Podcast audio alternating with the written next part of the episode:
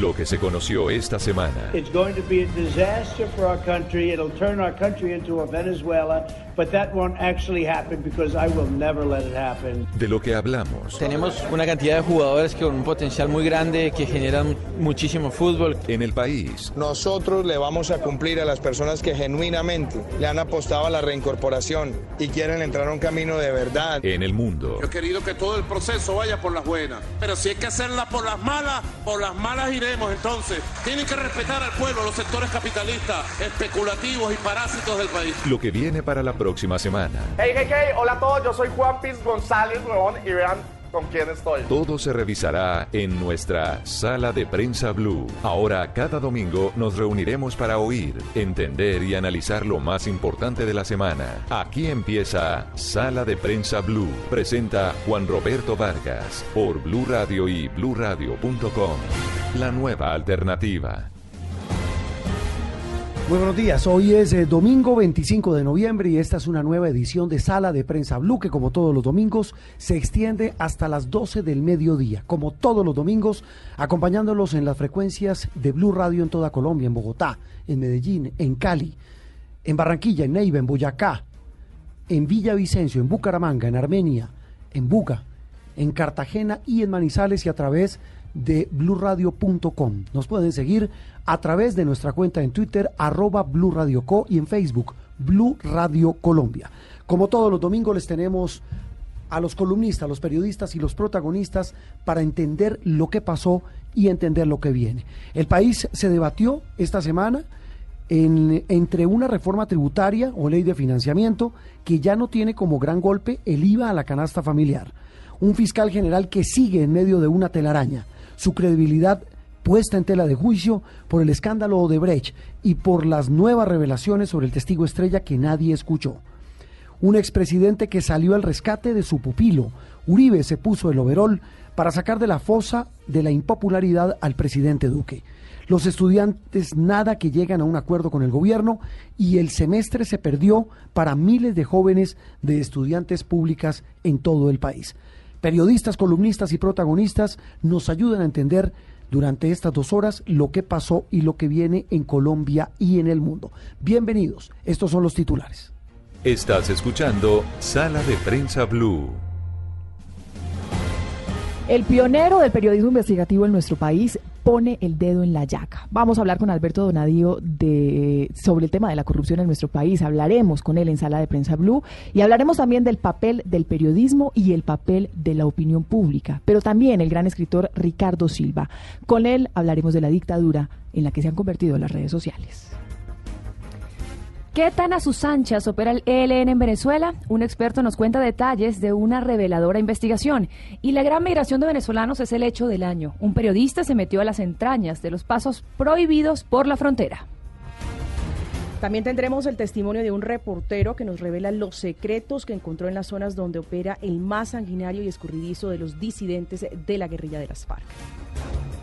El drama sin fin de los costeños y el desastre de Electricaribe, la empresa de la que nadie, nadie se quiere hacer cargo. Y desde este domingo reseñas de libros, revistas y artículos para que usted tenga un panorama completo al terminar la semana.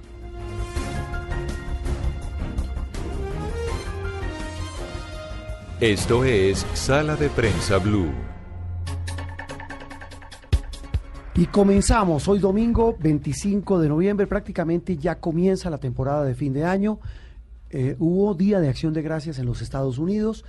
Esa, ese día, Andreina, eh, marca el inicio de la Navidad eh, para muchos en el mundo occidental, porque después del Día de Acción de Gracias muy tradicional en ese país viene el Día de las Rebajas, el Viernes Negro, que se extiende incluso hasta el lunes negro y toda la semana negra, y es el comienzo el partidor de la Navidad por parte del comercio mundial. Totalmente, y también marca pues el, el, fin de semana, el puente más importante de los Estados Unidos, en donde millones de personas se trasladan, se mueven. Entonces es, digamos, un movimiento no solamente económico, sino también de muchas personas alrededor del mundo que quieren, eh, tienen esta tradición pues de dar las gracias en esta época. Muy bien, y arrancamos, les decíamos, entre otras cosas, eh, con eh, un reconocimiento a un hombre que hoy está más vigente que nunca, Eh, Mónica, hablamos de Alberto Donadío.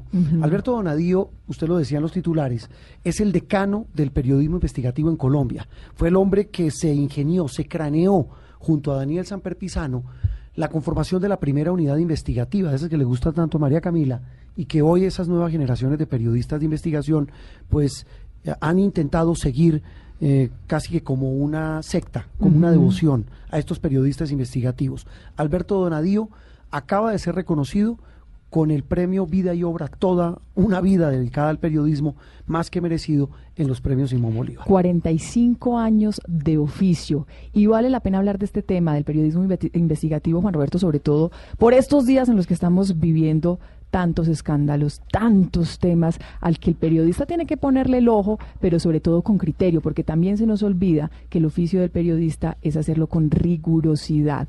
Le leo un pedacito de las palabras de él antes de saludarlo. Por favor. Una parte de su, de su intervención, de su discurso, que además es otra clase de periodismo, en la entrega de ese reconocimiento de periodismo Simón Bolívar por vida y obra un informe investigativo de tener la misma fuerza de una sentencia judicial de última instancia dictada por magistrados probos e impolutos. La denuncia que se presenta ante la opinión pública no puede estar sujeta a rectificaciones, porque del periodista investigativo se espera la última palabra. La última palabra. Aquí le tengo la receta del periodismo investigativo que lleva tres ingredientes. El hecho debe saber, debe ser de interés público. Segundo, alguien quiere mantenerlo oculto. Tercero, el periodista, quien lo escribe, no siempre se tienen a la mano los tres ingredientes, pero siempre debe existir la más absoluta rigurosidad en los datos. Es un hombre, es un hombre que, repito, está más vigente que nunca. Y Andreina, en su, en su intervención de la casa de referencia Mónica y María Camila, habla siempre, siempre de que no se pierde la vigencia de esas reglas mínimas para hacer un periodismo riguroso. Exacto, dice que esas reglas no cambian aunque la tecnología haya cambiado y existen nuevas fuentes de información cibernética. Así que los nuevos tiempos no pueden quitar esa esencia de lo que es el periodismo. La esencia de un periodismo riguroso, objetivo y transparente. Eso representa Alberto Donadío. Alberto, un gusto saludarlo hoy domingo. Gracias por atendernos en Sala de Prensa Blue. Muchas gracias a ustedes, muy amables por uh, la invitación y estoy eh, muy complacido de, estar con ustedes. Antes, antes de entrar en materia, Alberto, eh, eh, le costó un poquito de trabajo volver a Bogotá, ¿no? A recibir el premio.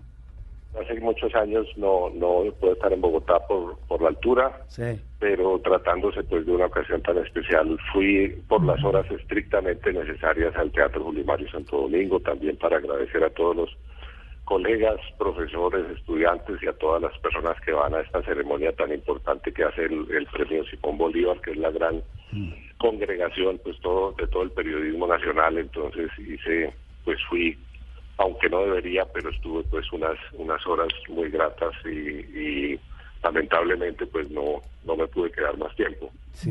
¿Cómo así que no no quería venir? No puede. no, es que yo no puedo ir a Claro, por el tema de la altura. Además de, decir, la altura me afecta, me afecta y no, hace muchos años mm. no, vivo en Bogotá, ni puedo ir a Bogotá, ni a sitios de, esa altura. Ah, pero vive, vive en una ciudad maravillosa que es Bucaramanga. Eh, Alberto. Sí, señor. Eh, bueno, mucha tela por cortar eh, en estos días, y repito, más que vigente oírlo, entenderlo y asimilar sus mensajes sobre lo que significa el periodismo con lo que está pasando hoy.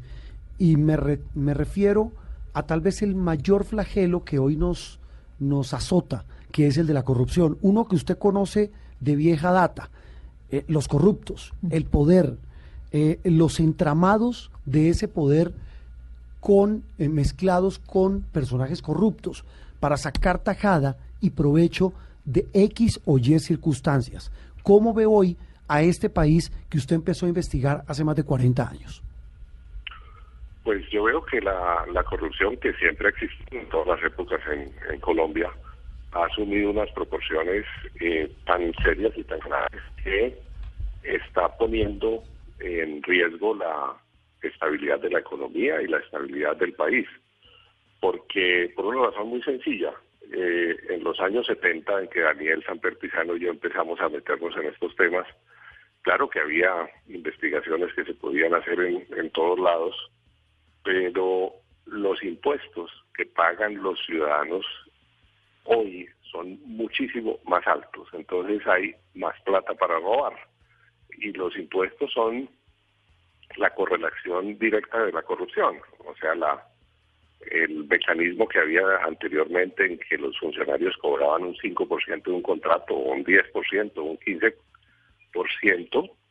hoy en día fue cambiado por otro mecanismo. Los alcaldes y gobernadores casi todos entran con su cuadrilla a robarse todo el presupuesto, no a ver si reciben un porcentaje de, comisión de los contratistas. Y ellos llevan sus propios contratistas. Entonces la elección popular de alcaldes y gobernadores, que primero no es popular en muchas partes porque los votos son comprados o manipulados, y que en teoría es muy buena porque implica una descentralización del gasto y de las decisiones para que en cada pueblo y en cada región los ciudadanos con sus representantes decidan qué se hace y cómo se gasta el dinero de los impuestos. La realidad que todo el mundo reconoce es que se ha convertido en una privatización del presupuesto y de los cargos a favor de familias políticas, de mafias, de cuadrillas, de bandas, con nexos eh, con otro tipo de delincuencia. Entonces eso ya no es un fenómeno parcial o marginal, corrupción, sino que la corrupción es total, es una esencia. Sí, Alberto, Alberto, en, en esto yo podría, pues lo que lo que veo en resumen es que lo que usted nos dice es que hoy en día hay más corrupción por el por, por el nuevo modelo de elecciones cuando se, se determina la elección de alcaldes y gobernadores, por los impuestos que son mayores ahora, pero pero no podría decirse que de pronto también los periodistas estamos haciendo bien el oficio, estamos visibilizando esos casos de corrupción o definitivamente hemos cambiado y hoy en día estamos hablando de una corrupción mayor por esos fenómenos. Eso también es cierto, porque porque las, los casos de corrupción son diarios y se amontonan unos encima de los otros. Y entonces eh, son tan continuos y constantes que efectivamente están todos los días en las noticias. De modo que eso también es cierto, que hay una labor de denuncia y de divulgación de todos esos casos. Pero la realidad es que el, el daño que se le está haciendo es la que está garantizando el subdesarrollo económico del país, porque recursos hay para que las autoridades en todos los niveles los destinen al bienestar de la población, pero no se destinan a eso.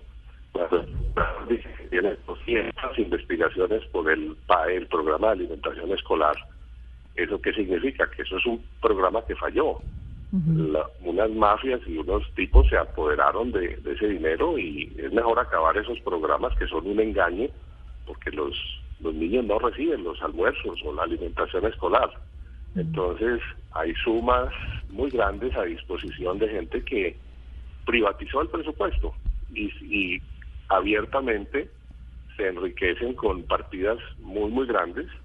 Entonces, eh, si esos impuestos eh, se gastaran con el objetivo de redistribución de la riqueza, haciendo carreteras o por medio de los subsidios a la población que más necesita ayuda, el país estaría progresando, pero el país está eh, frenado en su desarrollo económico gracias a la corrupción. Alberto, eh, y creeríamos que, bueno, parte de las consecuencias más graves de esta corrupción campante es la pérdida de la credibilidad en las instituciones.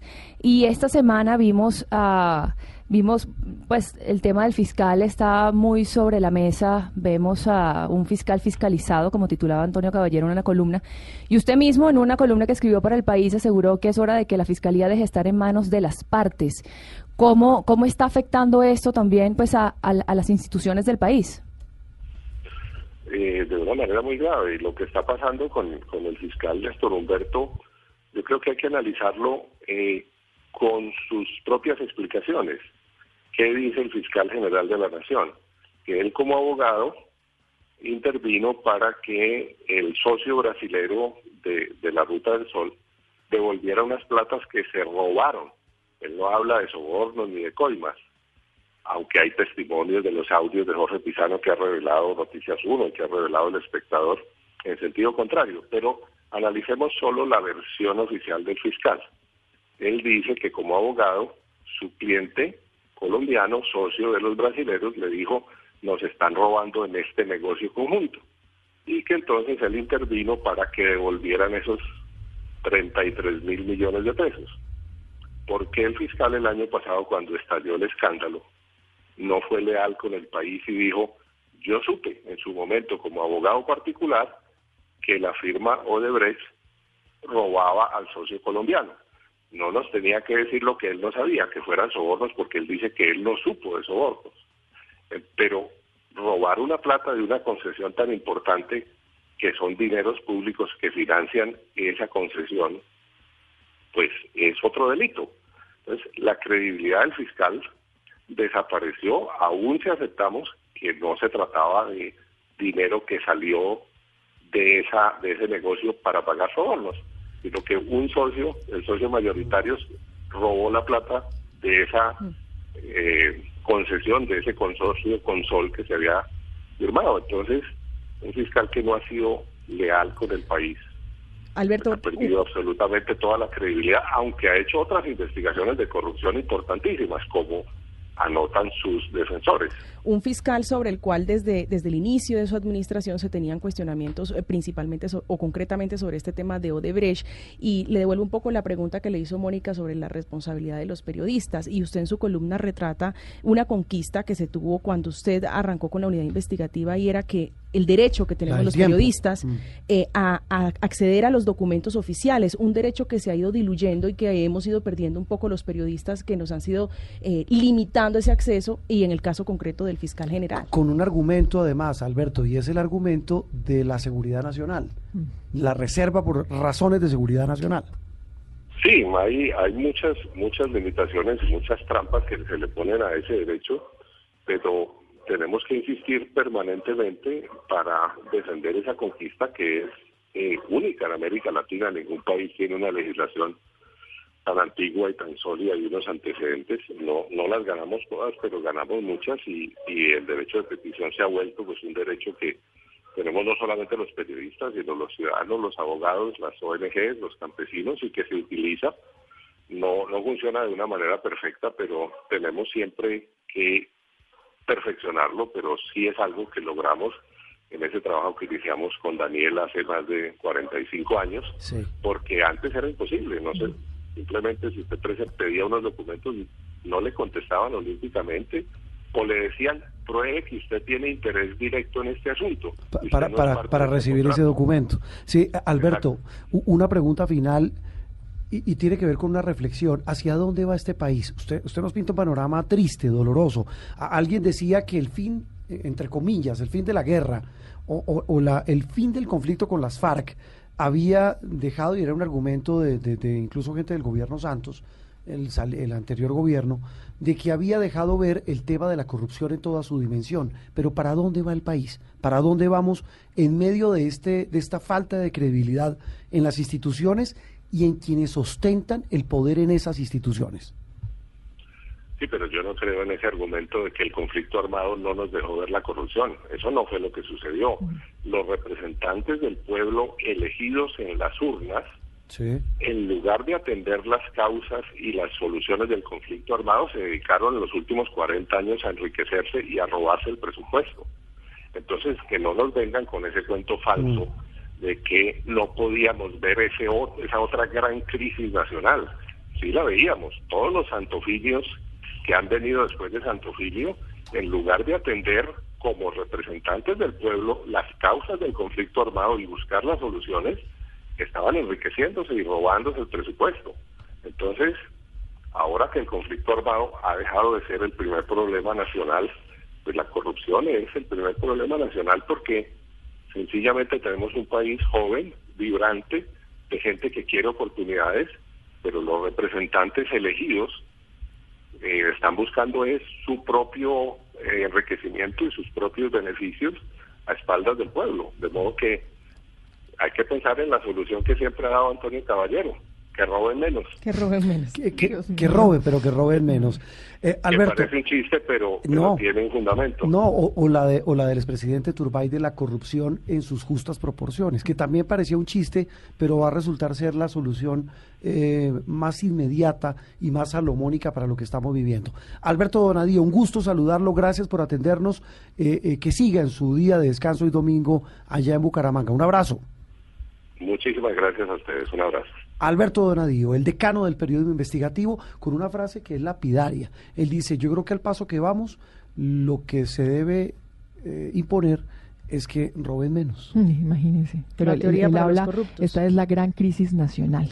Después de superar la guerra, la gran crisis nacional que tenemos es la corrupción. En su, en su artículo él reseñaba algunas de sus más grandes investigaciones que tienen que ver con la muerte de Rodrigo Lara Bonilla.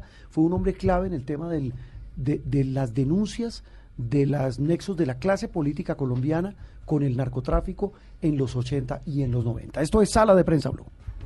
Esto es Sala de Prensa Blue.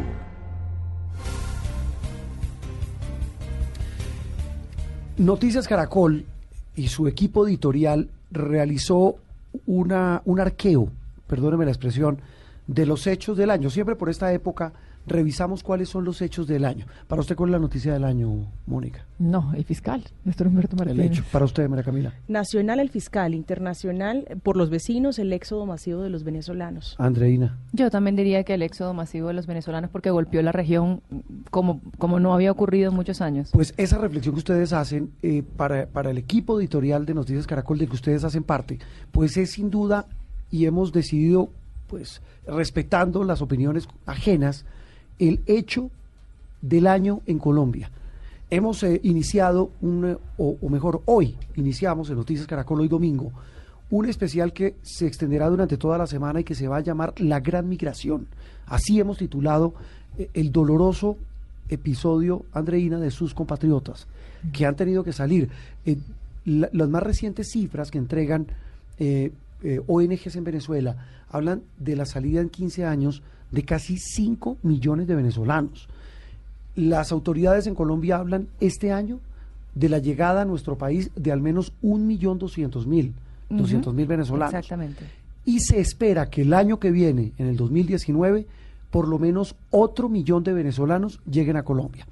Eh, hemos hecho un recorrido y con el, lo hemos tratado de hacer con el mayor rigor posible, sin hablar de xenofobia, sin generar algún tipo de, rechazo a estos venezolanos, tema que ya hace parte de la agenda de los colombianos, pues tratamos de tocar todas las caras de ese drama humanitario, el drama de los venezolanos que han salido y que han venido a Colombia buscando salir desesperadamente de ese infierno.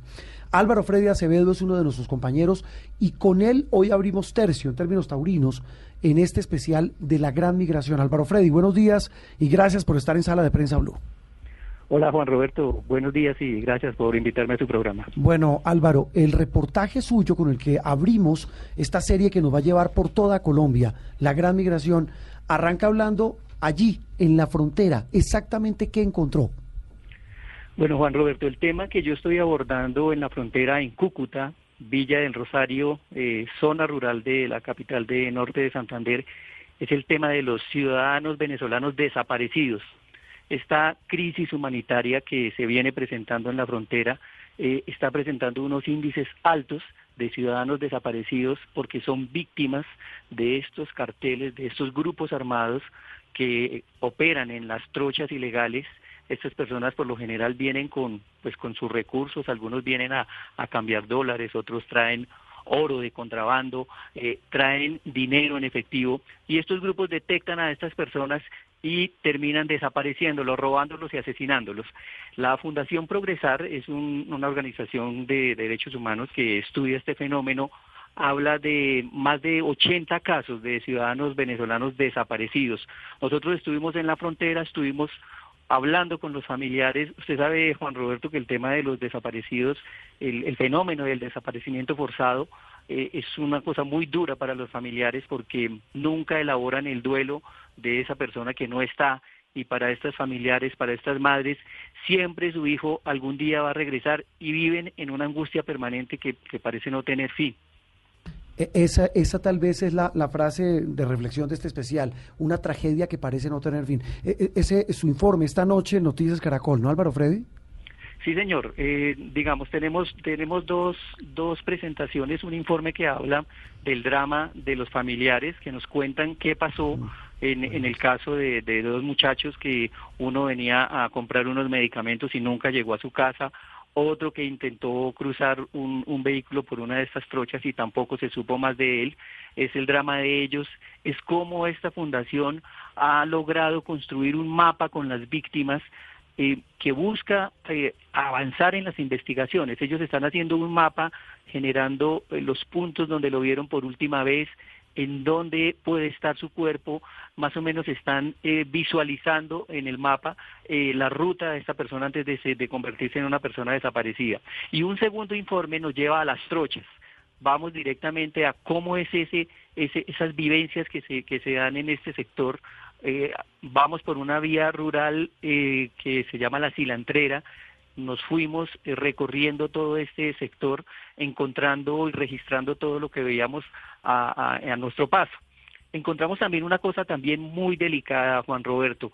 El tema del narcotráfico es un tema que está presente en la zona. Eh, nos decía la gente en la región que hacia el lado de Venezuela, son versiones de la gente que está en la zona, eh, está controlada por la guerrilla colombiana del ELN.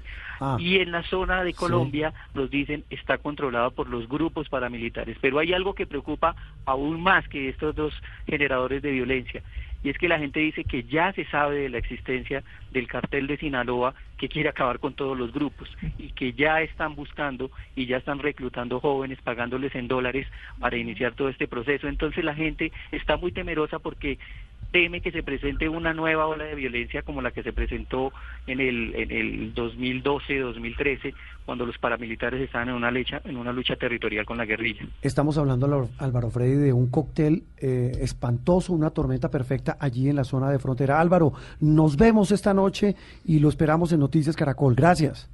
Gracias a usted, Juan Roberto. E, ese reportaje de Álvaro Freddy sobre las trochas en la frontera del que usted alguna vez también hablaba, María Camila, y el del narcotráfico, también eh, se vincula con muchos elementos. Esta semana también Noticias Caracol hizo una denuncia terrible. Muchos o algunos de los que participaron en los desmanes 15 eh, en el campamento eh, ubicado en Bogotá, el de los en refugiados en Negativa, terminaron siendo, según migración, agentes del gobierno venezolano. Agentes infiltrados en Bogotá que sin duda eh, desdibujan un poco el drama que viven los venezolanos porque son personas que protagonizaron desórdenes, desmanes en Bogotá en este punto que, que, pues el distrito más bien eh, Bogotá asumió para recibir y acoger a estas personas que salen de su país porque no tienen alimentos, medicina, tenían identificaciones falsas, identificaciones falsas. Sí, lo que yo no logré entender es por qué los dejaron ir. Eso, es un delito. Bueno, algunos se volaron, ¿no? Sabotaje. Eh, Andreina, el tema además no es solamente colombiano, digamos el, el, el impacto, la región lo ha sentido y de qué manera este año? Absolutamente, sobre todo eh, Ecuador, Perú y por supuesto Colombia, por ser el vecino, pues son los países que han tenido el mayor impacto, que además cabe destacar que son países que ya tienen sus problemas internos, no, pues, que ya tienen... Colombia. Sí, por ejemplo en Colombia, pues el hueco fiscal que esto está creando es, es algo terrible, sin embargo, es de destacar pues la política migratoria, yo como venezolana además lo digo, la política que ha tenido el gobierno de, de abrir las puertas, que yo creo que es algo muy destacable que, que pues que, que, hay que traer sobre la mesa. Muy distinto a lo que pasa en Ecuador y en Perú, donde ya cerraron frontera. Brasil Exactamente. Lo hizo. Incluso han empezado a poner pasa, o sea, pasaporte. Claro. Eh, Mónica, y el tema es eh, que el recorrido que vamos a hacer uh -huh. nos va a llevar por cada una de las regiones con cada uno de los aspectos. Repito, lo, lo, no me canso de repetirlo, no es generar xenofobia, uh -huh. porque tampoco estos venezolanos que han llegado a, a, Colombia tienen la culpa de lo que está pasando. Usted daba la cifra al principio, 5 eh, millones en los últimos 15 años, sí. la cifra que usted daba, un país de 30 millones de habitantes.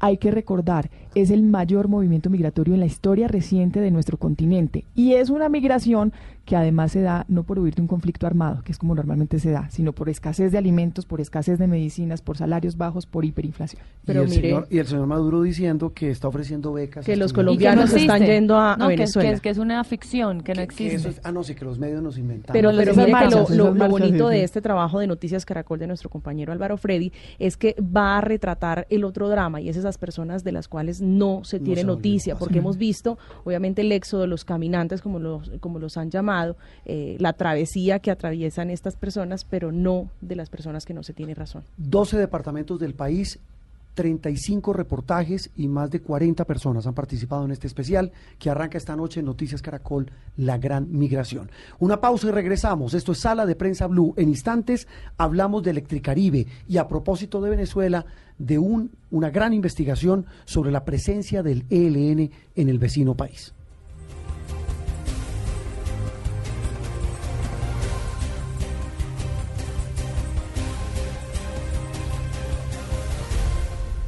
Estás escuchando Sala de Prensa Blue.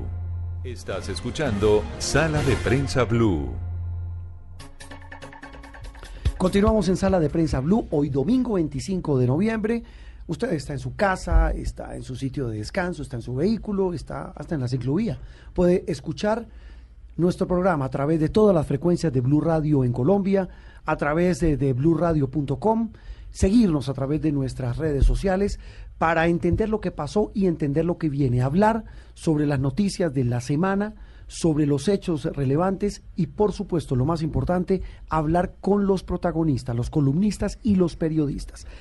Inside Crime es una de las entidades más serias en América Latina y en el mundo dedicadas a estudiar Mónica, entre otras cosas, los fenómenos de la criminalidad organizada. De hecho, de ahí deriva su nombre adentro del crimen. Es el centro de investigación de estas organizaciones criminales en América se ha dedicado a analizarlo y por supuesto que aquí hay material de sobra. De sobra en América eh, y el Caribe, ¿no? Desafortunadamente material de sobra también en nuestro país por el tema de los grupos armados ilegales y uno de ellos es el ELN. uno de ellos es el ELN y la denuncia en la que queremos basarnos además esta entrevista de, de esta importante organización que además es de investigación y, y de periodismo, como usted lo mencionaba, es frente a la presencia del ELN en Venezuela. Se ha hablado mucho, ha habido hay muchos comentarios, pero esta investigación que además hace parte de, de otra investigación en Venezuela, de si Venezuela es un país mafioso o no,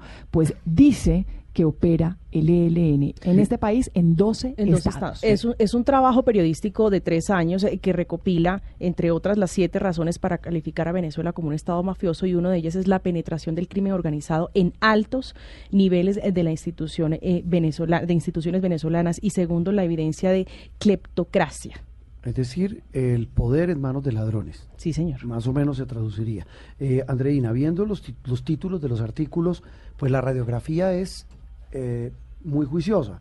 Siete razones, como lo mencionaba Mónica, para calificar a Venezuela como un Estado mafioso, narcotráfico en el régimen venezolano, el cartel de los soles, la delegación del poder estatal, Colombia y Venezuela, que este me parece duro, mm. siameses criminales, Honduras y Venezuela, golpe de Estado y tráfico aéreo de cocaína, en fin, un recuento bien juicioso de lo que es la criminalidad y el vecino país, entre otros. De hecho, él dice que es una nómina paralela del régimen, el ELN, o sea, prácticamente se han convertido en unos aliados, porque se encontró la criminalidad con el terreno perfecto, en donde no hay ley en este momento, para poder trabajar a sus anchas en este territorio.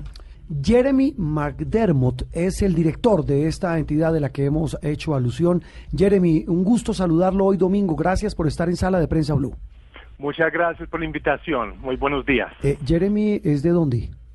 Yo soy británico, pero con 20 años aquí en Colombia. O sea, eh, entonces rectifique, ¿es colombiano es colombiano, británico? Hijos colombianos, familia colombiana. Más bien. Sí, soy anglo-paisa. Anglo-paisa. Eso, me gustó más. Vive donde en Medellín, ¿no? Sí, señor. Es anglo-paisa, esa es la mejor definición. Jeremy, hacemos una reseña de esta muy interesante investigación, un muy juicioso trabajo de, de Inside Crime sobre los tentáculos de la criminalidad organizada al lado y lado de la frontera, en Colombia, en Venezuela, en Centroamérica, pero nos llamó poderosamente la atención un artículo de ese trabajo especial sobre el ELN. ¿Qué lograron descubrir ustedes en Inside Crime sobre el tema del ELN? Sí, pues eso fue muy interesante, no solo por la perspectiva regional, pero para nosotros aquí en Colombia con respecto al proceso de paz, que, que hemos visto es que había una expansión del ELN dentro de Venezuela. Históricamente había, había presencia por la frontera, Apure, Zulia, Táchira, enfrente del norte de Santander y Arauca. Esto no, no, es nada nuevo. ¿Qué, ¿Qué, fue nuevo para nosotros? Es que averiguar que ellos ya tienen presencia más de mil kilómetros dentro de Venezuela está involucrado en la minería ilegal, en el contrabando y esta expansión del ELN, particularmente alias Pablito, uno de los jefes, tiene implicaciones muy profundas para nosotros aquí en Colombia. Jeremy, ¿y cómo llegaron ustedes a estas conclusiones de, de, este estudio? Pues tienen, tienen personas que les cuentan que están adentro, en el interior de Venezuela. Es decir, ¿cómo comprueba uno esto, Jeremy? Mónica, tenemos una red de corresponsales, más de nueve en Venezuela. Yo no voy a mencionar los nombres por razones de seguridad, uh, pero hemos averiguado esta información por investigación de campo. En los últimos tres años, durante este, esta última investigación, yo me fui varias veces por varias partes de, Venezuela. Obviamente es muy difícil trabajar allá, uh, fuentes oficiales casi cero, um, uno tiene que esconder su, su, um, su misión allá.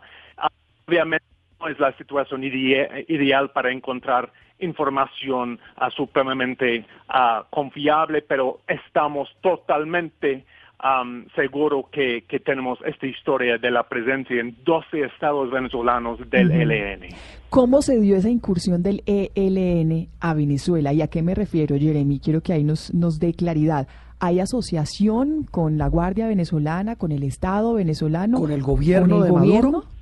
Hay varias maneras, um, Mónica. Uno, obviamente, históricamente, la guerrilla colombiana, el ELN y las FARC tenía vínculos con la presidencia de Hugo Chávez.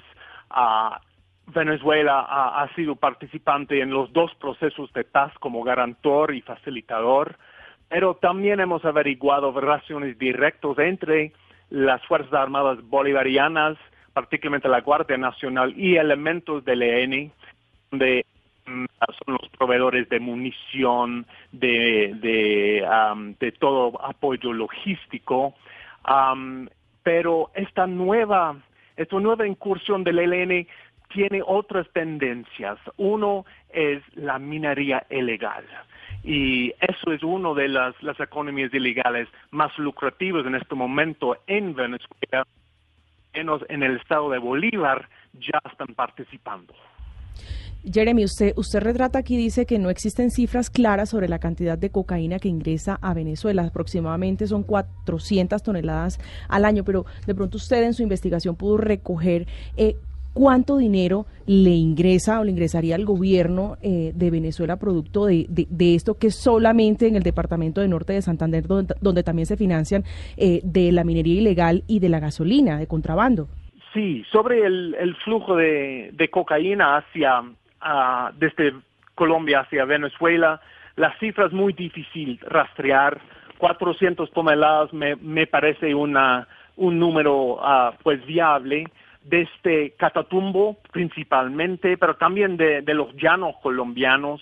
Hay muy poca resistencia hacia Venezuela, hay el involucramiento participación por parte de esta llamada cartel de los soles, que son elementos del régimen del, de Nicolás Maduro que están facilitando, protegiendo y participando directamente en negocio de cocaína.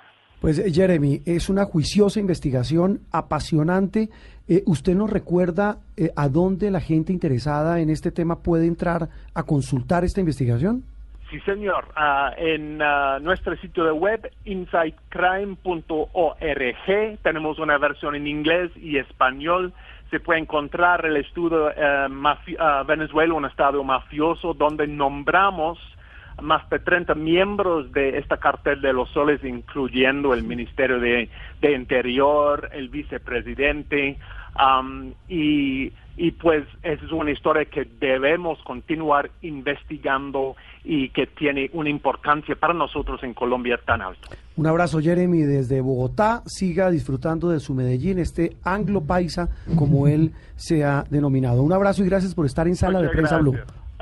Jeremy McDermott, el hombre de Inside Crime, una organización periodística que se dedica a hablar de temas bastante fuertes. Entre estos, el tema de la penetración del ELN y la ¿cómo se puede llamar eso? Esa, la incursión. No, más que una incursión, lo que la impresión que tengo leyendo este artículo o estos artículos es esa asociación mafiosa entre el Estado de Venezuela eh, y eh, los grupos armados ilegales. Presencia en 12 estados de Venezuela. ¿Y sabe qué estaría haciendo el ELN según esta investigación en esos estados? Le voy a dar la lista y empiece a anotar.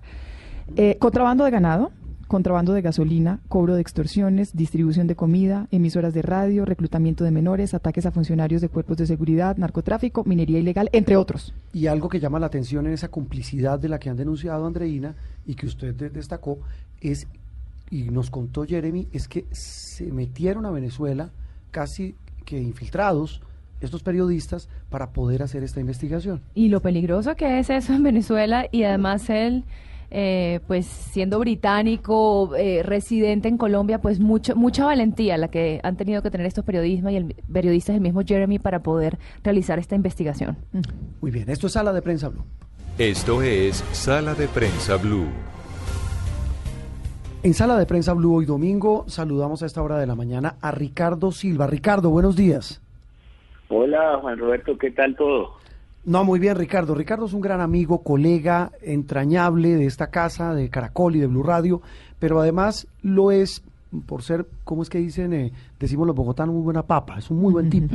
Pero además de eso, es uno de los mejores periodistas, columnistas y escritores que tiene nuestro país. Esa nueva generación de escritores que rinden culto a una escritura impecable, a una claridad para entregar sus argumentos en, sus columnas y para hablar de periodismo, que es entre otras cosas lo que hablamos en Sala de Prensa Blue. Acaba de estrenar libro, Andreina. Se llama Cómo perderlo todo y es un libro que, que refleja cómo eh, estamos incomunicados en la supuesta era de las comunicaciones, en donde muchas de, esas interacciones median a través de una pantalla.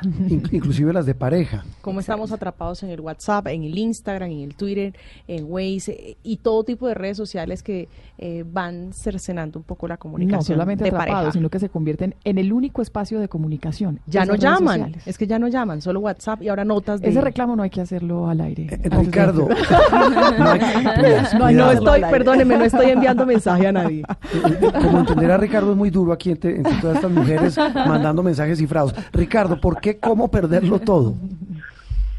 Bueno, ese es un título que mm, es casi un título de manual sobre justamente todo lo que uno puede hacer para que las relaciones de pareja le salgan mal en, en estos tiempos en los que hay tantas trampas y uno puede pues eh, caer eh, en eh, las mezquindades más grandes, como ustedes decían bien, expresadas incluso a través de emoticones. Mm.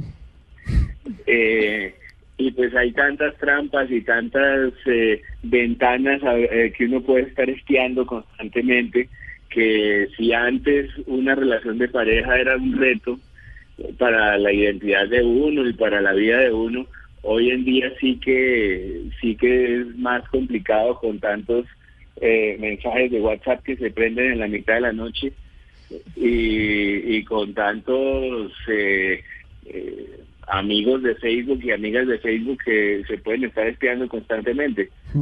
sí, porque eso es lo que hacen.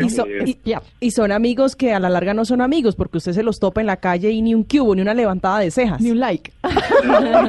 incluso, es hasta, incómodo encontrarse a los amigos de Facebook en la vida real. Incluso, incluso alguien me decía hace poco que está, está en boga, está de moda, eh, el famoso Don Juan de WhatsApp. ¿Qué es eso? Eh, eh, esos personajes que supongo en el libro los retrata, también que, que convierten en las redes sociales y las aplicaciones eh, en su manera de interactuar y de atraer a personas, bueno, del otro sexo o del mismo, depende. Y les envía el mismo mensaje a 50 a ver cuál cae en la red. Seguramente. Ricardo, esa reflexión lo lleva en esta obra, en este nuevo libro, a, a concluir qué? De la sociedad que hoy tenemos pues es un mural, ese es el título, y de, las parejas que tenemos, de la sociedad que tenemos, y entre muchas conclusiones, más allá, por ejemplo, del tema de las parejas, está la, la conclusión de que las redes sociales sí transformaron totalmente nuestras culturas, nuestras sociedades, en, en un par de sentidos, además, muy peligrosos, si bien las redes son una manera de establecer comunicación muy importante y de, por ejemplo, estimular la solidaridad y de dar voz a una cantidad de causas y de personas que realmente las necesitaban, también es un lugar que propicia el pensamiento de manada, de, muchedumbre, de horda, de barras bravas, y creo que los políticos, por ejemplo, lo han sabido usar muy bien convertir a la gente en manadas que obedecen antes de que les den las órdenes. Entonces me parece que sí, eso es, eso es una cosa que se ve en esa novela, es una novela que sucede en el 2016 además, y en el 2016 fue, como todos recordamos, el momento en que nos dimos cuenta que todos los avances, todos los progresismos, todas las democracias que dábamos por sentadas pues estaban amenazadas constantemente y que había por lo menos una mitad del mundo que no estaba nada de acuerdo con lo que esta sociedad liberal y progresista y, que creen en las lecturas y los grados y los títulos, pues, pues en, lo que creemos en esta parte de, de la cultura. Nos dimos cuenta que había un montón de gente que prefería que esos acuerdos de paz no prosperaran, que ganara Trump, en fin. Y todo eso estuvo muy potenciado por por, eh, por las redes mismas. Ricardo, y, y, precisamente hablando de redes, sabemos también que se han convertido en un espacio que se puede tornar muy violento. Y si alguien lo comprobó esta semana fue eh, nuestra colega, la periodista Darcy Quinn, que bueno, fue matoneada en redes de una manera tremenda.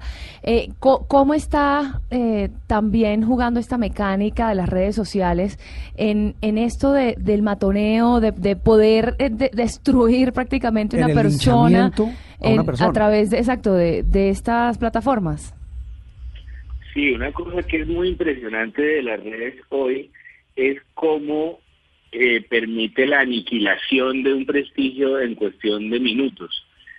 Eh, es muy impresionante y muy sorprendente para personas como, como uno que no tiende a eso, darse cuenta la facilidad con la que incluso la gente comete delitos en las redes, es decir, eh, la injuria, la calumnia son delitos que en, otra parte que no fueran las redes tendrían consecuencias muy prontas. A mí me impresiona mucho, no es difícil entrar en la cabeza de alguien que se atreva a decir contra Darcy Quinn las cosas que se dijeron o contra Cecilia Orozco las cosas que se dijeron. Y me parece interesante de la situación que se empieza a dar un pulso justo en el sentido que yo estaba diciendo antes, un pulso entre la solidaridad de las redes y la y el pensamiento de manada, o sea, de lo bueno que dan las redes contra lo malo que dan las redes y me parece que suele a la larga ganar la, la voz solidaria. Parece que finalmente eh, alrededor de Darcy Quinn acaba confluyendo una cantidad de gente, de periodistas que acaban diciendo un momento, eh, que alguien piense lo que piense o que sea lo que sea, no justifica de ninguna manera ningún matoneo. Y lo mismo en el caso de Cecilia Orozco. Yo creo que inmediatamente la solidaridad también se despierta y se contrarresta con ese matoneo que aparte tiene una cosa muy sórdida detrás. Uno se imagina pues sótanos de gente contratada para eso, para aniquilar y hacer daño y Bodegas. una carrera. Mm. Sí, exacto. Uno se imagina una cosa muy sórdida y muy, muy ruin eh, al servicio de eso, de ese desprestigio. Sí, eh, eh, hablábamos hace un rato sobre organizaciones criminales. Casi que muchos de, de esos mecanismos, de esas bodegas, se terminan convirtiendo en máquinas criminales, porque un linchamiento público termina convertido en eso, en un crimen. Ricardo, un gusto como siempre y esta es su casa. Pues muchas gracias a todos por, por oírme y, por la mm. invitación. Muy bien, Ricardo Silva, columnista y escritor, hablando de su nuevo libro, pero también de este tema en las redes sociales que se pueden convertir en esas, en los nuevos circos romanos. Mm. Algunos lo han definido así. Una pausa y ya regresamos en Sala de Prensa Blue. Esto es Sala de Prensa Blue. Esto es Sala de Prensa Blue.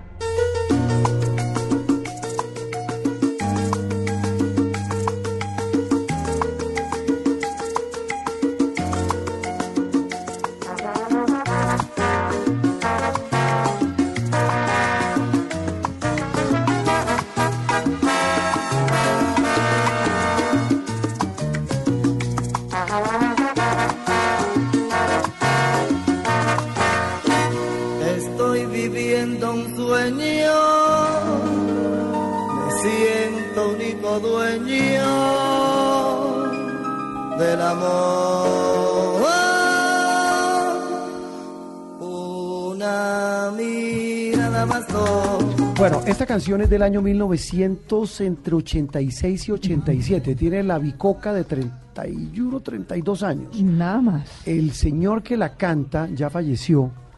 Eh, yo no soy salsero, ni mucho menos. Es, eh, se llama Tito Gómez. Él hizo parte, primero, pues de una de las legendarias eh, bandas de salsa de Puerto Rico y llegó, aterrizó en Cali y terminó en esa época en que este grupo, el grupo Nietzsche, era el gran grupo de la música colombiana. Este, el capitán de ese barco, también ya fallecido, Jairo Varela, el gran genio, porque no se le puede llamar de otra manera, eh, de componer este tipo de música que fusionaba el Pacífico, la salsa puertorriqueña y que convertía eso en esas maravillosas poesías de ese grupo que se llama Nietzsche. Yo les tengo que confesar algo. Yo pensé que Nietzsche se había acabado. Yo no, también. yo los vi hace poquito. No, pero yo, Yo también pensé que se Eh, había Andreina, acabado. No, no. Usted, usted es mucho más joven, pero le reitero, yo pensé que Nietzsche se había acabado, porque de este Nietzsche ya no queda nada. Claro, claro. Pero yo los vi de verdad eh, hace poco en el, en el Festival del Joropo, en el Festival Internacional de Joropo en Villavicencio. O sea, un grupo de salsa en un festival de Europa. Delicioso. Y está, lo- la nueva formación también está muy buena y, y hacen un buen honor a lo que fue Nietzsche también. Lo que pasa es que yo me quedé en esta música, en la del hombre que era un genio. Claro, claro. Ahora bien, Escucha, Pero-.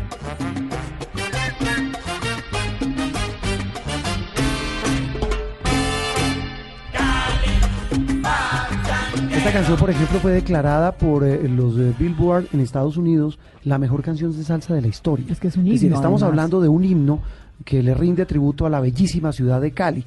Pero este grupo hoy es noticia, entre otras cosas, por eso digo, retiro lo dicho y lo que pensaba sobre Nietzsche, porque está más vivo que nunca. Sí, hacen parte de, de la alineación que va a estar presentándose en el próximo Festival Estéreo Picnic, lo cual es una gran novedad y tiene mu- a la gente muy emocionada y muy y muy impresionada, porque por lo general digamos que Estéreo Picnic no tiene este tipo de artistas. Le iba a es preguntar una eso, ¿qué novedad. tiene Juan Roberto ver? va a decir, retiro lo dicho y lo pensaba de Stereo Picnic. Muy bueno Stereo Picnic. O sea, retire lo dicho de un festival de joropo eh, con un grupo salsero. Es como el Estéreo Picnic Porque con un es- grupo salsero. Toda una Stereo novedad. Picnic es un festival de rock. De rock. La, la El ignorancia no es motivo para violar la ley o para ofender. Eh, eh, Stereo Picnic es tal vez uno de los festivales más importantes, no solo de Colombia, sino de Latinoamérica, y que lleva todo menos salsa. Exacto, por lo gen- han ido metiéndole un poquitito de, de nuevos ritmos y por ejemplo el año pasado si no estoy mal fue Totola Momposina, ahora está Nietzsche, pero por lo, eh, lo que es curioso es que es el grupo Nietzsche va a, a, digamos compartir festival con artistas de mundiales como Kendrick Lamar, Sam Smith, Arctic Monkeys, que que no estamos escuchando.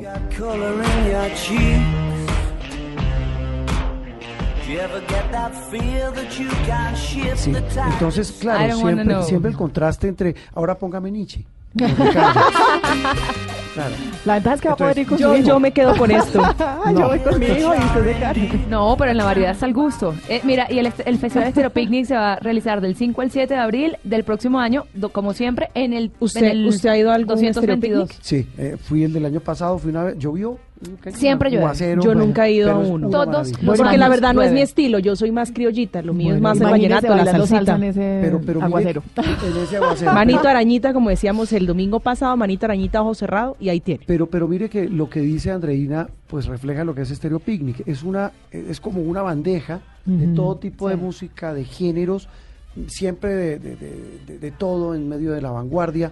Pero lo que llama la atención en este cartel, porque la noticia es que apareció el póster oficial, que De es muy esperado por los Sí. seguidores del Stereo Picnic, y allí en ese póster aparece el grupo Nietzsche como invitado especial. Ya hay memes, ¿no? ¿Sí? Aquí en Colombia a todos le sacan meme. Hay memes en masa por la invitación eh, Al grupo Nietzsche. El grupo Nietzsche. Yo tengo una pregunta. ¿El buen manager ahí es el del grupo Nietzsche o, o los genios ahí en, en promoción del evento son los de Stereo Picnic? Yo creo Porque que lo- pusieron a hablar a todo el mundo. Yo creo que evento. los dos, porque porque Stereo Picnic hace eso, es transgresor. Mire, les- y eso es el secreto del les éxito, voy a leer. yo. Hay, hay un meme que es muy común y es la eh, novia o esposa sentada en la cama, el hombre también sentado en la esquina muy pensativo y el meme dice debe estar pensando en la que le envía mensajes. Y el hombre se pregunta, ¿cómo vamos a bailar salsa en medio de ese barrial que se arma? Todo el mundo pensó Lo lo, que mismo. decía A mí solamente me faltó la caricatura. Muy bien, sala de prensa Blue. Reseñas bibliográficas, libros. Hay uno muy, muy, muy especial, María Camila, y es eh, tal vez el más vendido hoy en Colombia y en el mundo. Es el que escribió la esposa del expresidente de los Estados Unidos, la ex primera dama, tal vez de las más carismáticas de los últimos tiempos. Además es preciosa. La portada es hermosa. Por todo, no, ella, Mm. ella es preciosa y es una mujer brillante y una mujer a la que todo el mundo, en medio de lo que está pasando en Estados Unidos, le pide a gritos que se lance a la presidencia de Ella Estados va a ser Unidos. presidenta. Ella va a ser presidenta. En el libro dice que no. Estamos hablando de Michelle Obama, que ha eh, publicado un libro que hoy le da la vuelta al mundo. un libro que se llama Mi Historia, un libro íntimo y poderoso e inspirador eh, de las memorias y lo más íntimo que experimenta eh, la ex primera dama eh, de los Estados Unidos, Michelle Obama. Son 528 páginas que incluyen fotografías de infancia, juventud y el despegue de ella, una de las figuras más importantes, como usted lo decía, del continente americano en las últimas décadas. Una mujer que se convirtió en un ícono, una mujer que estuvo detrás de, de- de su esposo, el Preciosa. presidente Sí, a Barack Obama. Además, una mujer hermosísima. Usted le gusta Michelle Obama, lee ese libro y queda enamorado. Yo estoy enamorada de Yo Michelle. también. Yo la amo Yo por también. sus frases, eh, por ser una mujer inspiradora, pero este libro me tiene encantada. Tal vez uno de los pasajes más llamativos de esta obra, de mi historia, el libro de Michelle Obama, es cuando cuenta las últimas horas de Barack, su esposo, y de ella, como primera dama, en la Casa Blanca. Ella, ella, y la salida de la Casa Blanca y la llegada de, De- Donald, de- Trump. de Donald Trump. Y la famosa foto, eh, bueno, ahí, eh, pues yo tuve el privilegio de estar ruptura de- de parado ahí a de- cinco metros en el cubrimiento, cuando, como es habitual, el periodista que sale y su el pre- presidente que sale y su esposa reciben al presidente que llega y a la nueva primera Y dama. con regalos, le a- dan unos regalos. ¿Cómo se llama? Melania. Melania Trump. Eh, Barack Obama sale y le da paso a su esposa.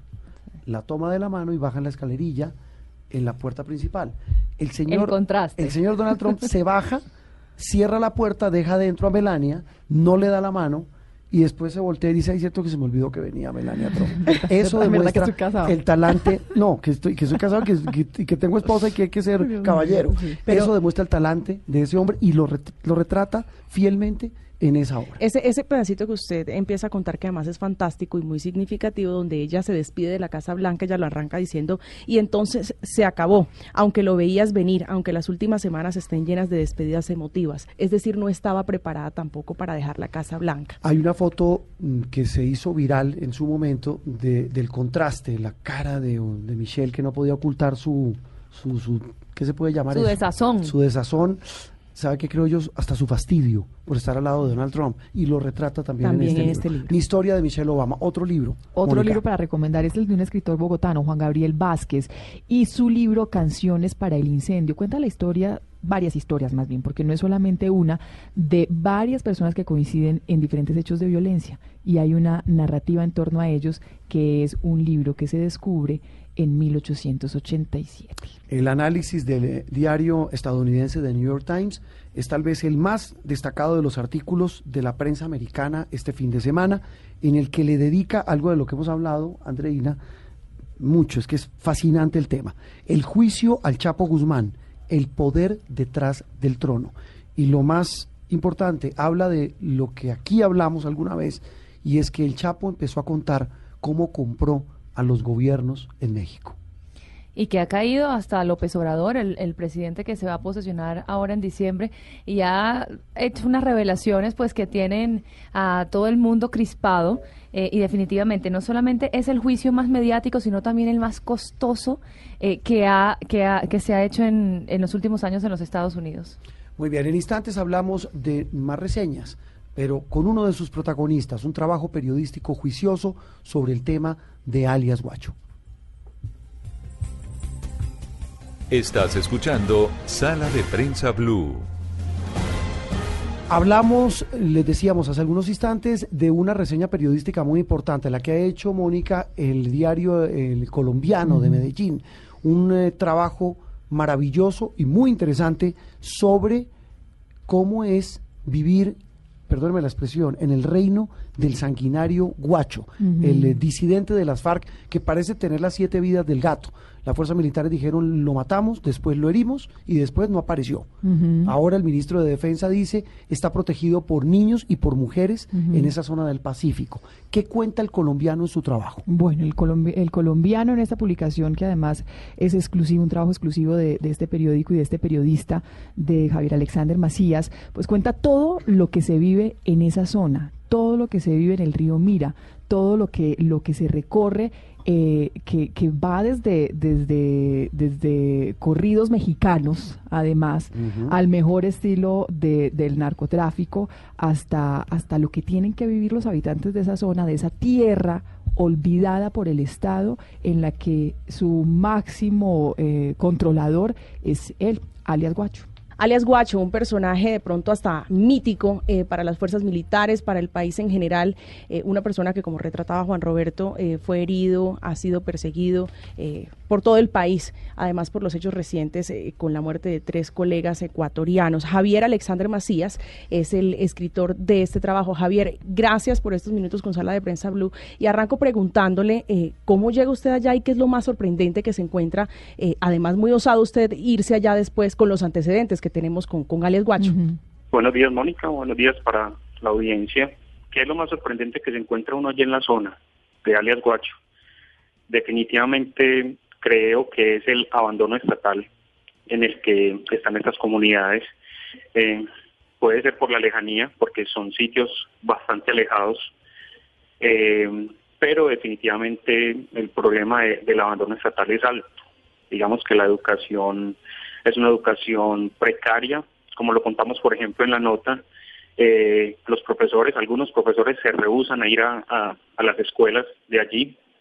Eh, son caminos que, como lo dice la misma comunidad, o como nos lo contaba la misma comunidad, fueron hechos por las comunidades y que incluso fueron hechos con plata, con dinero, pues que salió eh, de, de la hoja de coca, de negociar con la hoja de coca muchas de las de las casetas comunales, de los caminos, incluso de arreglos eh, que necesitan en las escuelas y en otros espacios, salen de, las negociaciones de la hoja de coca. Es un, como le digo, es una zona alejada, es una zona eh, donde el abandono estatal es, es, bastante alto. ¿Cómo llegamos a la zona? Eh, resulta que el fotógrafo del periódico, que se llama Manuel Saldarriaga y yo, eh, estábamos haciendo un recorrido por la zona del Pacífico, donde hay comunidades afectadas en este momento por las bandas criminales. Y estamos allí en Tumaco y se nos acerca, o se me acerca un líder, donde me dice, eh, realmente usted quiere saber qué es lo que está pasando, qué es lo que está pasando en, en la zona, en mi zona. Eh, yo le pregunto que él dónde vive, él me dice, yo vivo en el Alto Mira de Frontera, pues a mí me sorprende y él, me mira como preguntándome si conozco. Yo le digo, sí, claro, pues sabemos que el Alto, el Alto Mira y Frontera es, es eh, un territorio dominado por las disidencias de las FARC, por otros grupos ilegales. Y entonces él me dice que si estoy dispuesto a ir. Yo le pregunto uno por la seguridad. Le digo, pues, ¿cómo está el, tema en cuestión de seguridad? La respuesta que me da el líder es que eh, que no me preocupara por la seguridad, pues que si él nos, nos podíamos entrar, eh, con él podríamos volver a salir, eh, digamos, sin inconveniente. Eh, eso es lo primero, pues él me dice luego que hace un par de llamadas para poder de alguna forma pedir permiso y entrar a la zona. y luego nos dice pues que, que sí, que podemos llegar. Mm, en, en, este recorrido que hicimos, eh, como les digo, pues no vimos nada extraño, nada como, como, como fuera de lo normal, bueno, a excepción de algunos sitios, pero ya, ya es más en la costa pacífica, como fue Iscuandé y otros municipios, en los que sí en las riberas de los ríos se veían algunas personas que, que creíamos o creemos que son de estos grupos. Pero ya logramos entrar a la zona con el líder y eh, nos muestran como toda esta problemática que se vive allí. Igual establecimos un protocolo de, de seguridad con, con la Defensoría y llegamos y, y, pues en caso de que mm, se presentara algún, algún inconveniente, eh, se, pues se harían las alertas para, para digamos, de alguna forma eh, que entraran por nosotros. Sí, lo más indignante, ¿sabe qué es, Alexander? es, eh, pues no por usted, por supuesto, sino como usted recuerda el relato y dice, mire, la noticia para mí, más que la osadía de entrar, es la, el abandono del Estado. Y leyendo aparte de, su, de, su, de su maravilloso artículo, de su maravilloso relato, y escuchándolo, indigna es que hay que pedirle permiso a esta gente para entrar y no a las autoridades. Total, Juan Roberto, mire, eso ya es un territorio, como decimos nosotros, otra Colombia, y como lo dice el artículo, es un viaje realmente a los dominios de Guacho, porque Guacho es el que, el que realmente manda allí, a pesar de que hay otros grupos. Porque, por ejemplo, cuando uno eh, llegamos a la zona, eh, incluso eh, hay cinco carteles mexicanos que son encargados de negociar con los campesinos y con otras personas todo lo de la hoja de coca y, el, y el proceso que sale de la hoja de coca, la pasta base. Como lo contamos en la nota, estos carteles incluso les compran eh, a los campesinos la hoja de coca, una roba entre 25 y 30 mil pesos, una roba. Pero igual, Guacho es, la autoridad allí. Y pasan cosas como esta que las cuentan los mismos eh, labriegos. Eh, ellos ante la falta de, o ante la ausencia estatal, pues optan por ellos mismos crear sus normas, un reglamento, un manual de convivencia que tiene de alguna forma multas para aquellos que incumplan lo que hay en ese manual de convivencia. Entonces nos contaban, por ejemplo, que si alguien deja una botella en X o Y sitio y alguien resulta herido, lesionado por esa botella, eh, la averiguan o indagan quién fue la persona que dejó la botella y tiene que pagar una multa. Aparte de eso, llevar la persona al médico y cubrir todos los gastos médicos. Y esas multas van a un cuaderno. Y ese cuaderno eh, muchas veces Guacho llega a los territorios y pide ese cuaderno y dice, bueno, ¿quién debe multas? Y esas personas que deben multas las llama, como decimos, como dicen al orden, las llama y les dice, eh, bueno, usted debe esta multa, tiene que pagar y con esta multa se va a arreglar el techo de la escuela. Esa es una de las cosas que nos contaban, por ejemplo, los mismos labrieros. Eh, como te digo, impone las normas, nos cuentan, nos contaban que Guacho es, es un hombre eh, digamos, muy, muy ortodoxo, muy apegado también a, a las reglas, muy rígido. Y por ejemplo, si, como contamos en la nota, si él veía una gallina, que es un animal de corral, fuera del corral, indaga quién es el dueño de esa gallina, lo llama al orden, le dice, esa gallina no puede estar ahí, no le puedo creer. o la mete al corral, o le metamos un pepazo y me hace sancocho de gallina. Es decir... O sea, él controla desde la gallina hasta el cultivo de coca.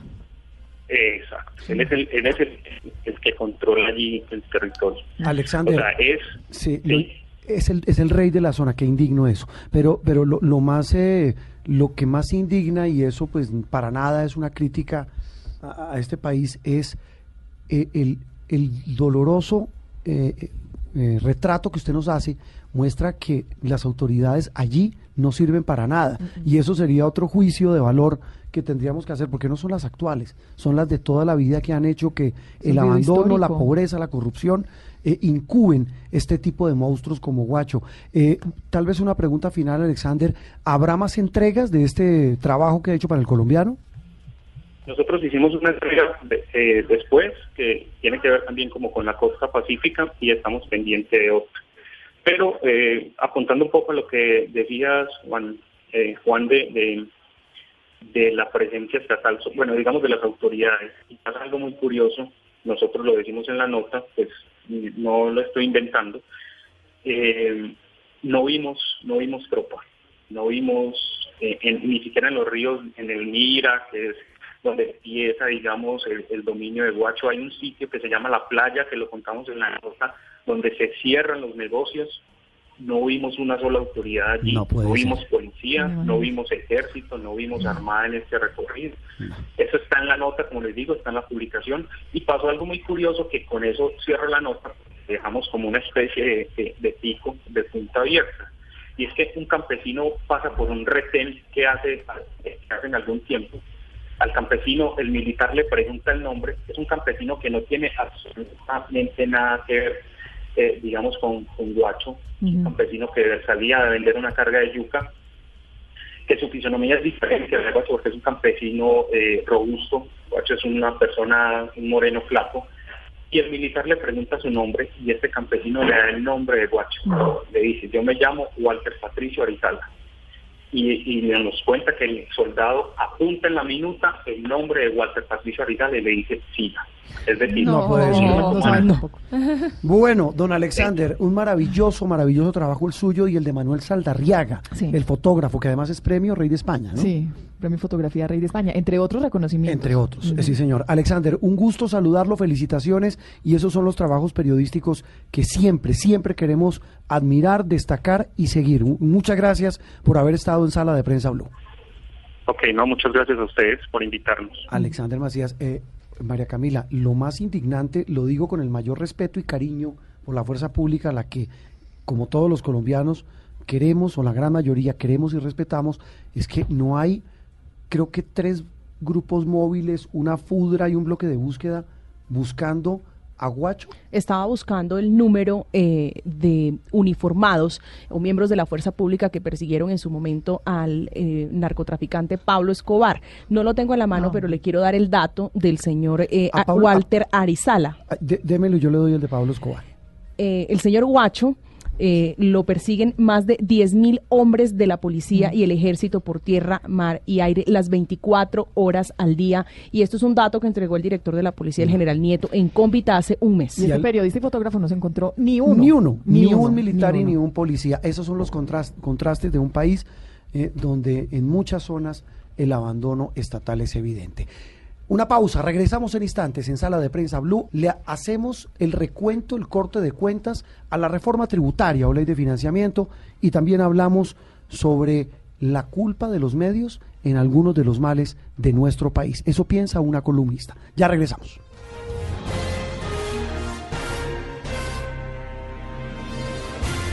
Esto es Sala de Prensa Blue. Esto es Sala de Prensa Blue. Continuamos en Sala de Prensa Blue. Hemos hecho en las últimas semanas, Andreina, María Camila y Mónica, el recuento de, eh, eso no lo llame ley de financiamiento, la reforma, tributaria. Eh, lo digo sin opinar, simplemente cuento cómo le salió de mal al gobierno eso.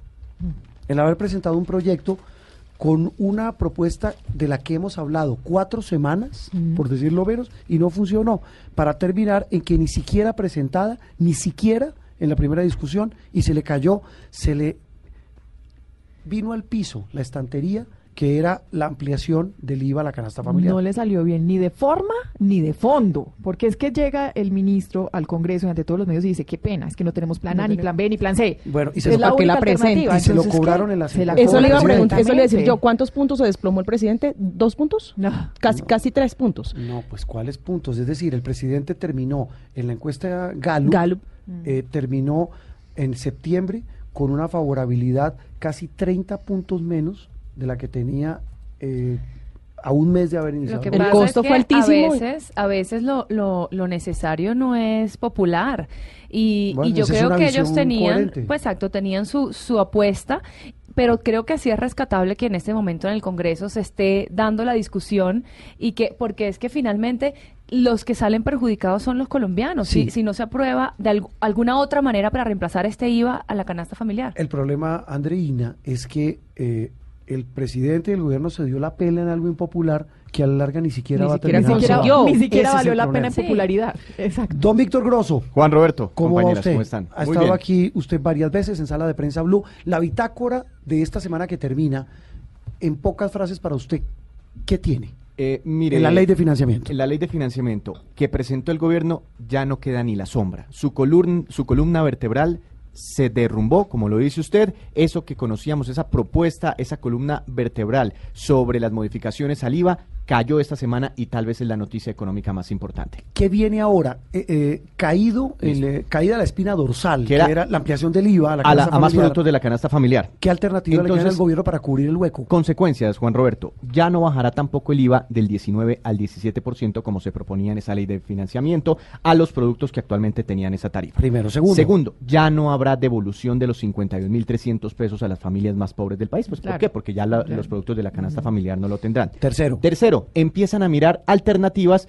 para lograr tapar ese hueco de 14 billones de pesos y hay muchísimas de, de distintos eh, partidos políticos, congresistas del propio gobierno, se habla muchísimo que por aquí podemos hacer esto, por aquí podemos hacer eso y me voy a centrar eh, en las dos que más han generado controversia. Primero, IVA presuntivo. ¿Usted había escuchado algo de un IVA presuntivo alguna vez? Uno paga de, de Había antemano, ¿no? había escuchado de, de- de renta presuntiva. Sí, sí, exactamente. Es pagar de antemano. Es lo que presuntamente usted debería pagar por algo, ¿sí? Sí. Por- sobre un supuesto. O sea, se Eh, presume que esto vale tanto que y usted sobre esa presunción paga tanto. El mismo estudio con el que definieron Juan Roberto cuánto inicialmente le iban a devolver a las familias más pobres, por lo que se presumía que eh, iban a, a- a- a gastar de más por los productos de la canasta familiar. Ese mismo estudio sirvió para determinar cuánto se ahorran los colombianos de mayores ingresos por aquellos productos que no tienen IVA o que tienen un IVA eh, con una tarifa más baja que el 19%. Entonces hacen un cálculo y dicen,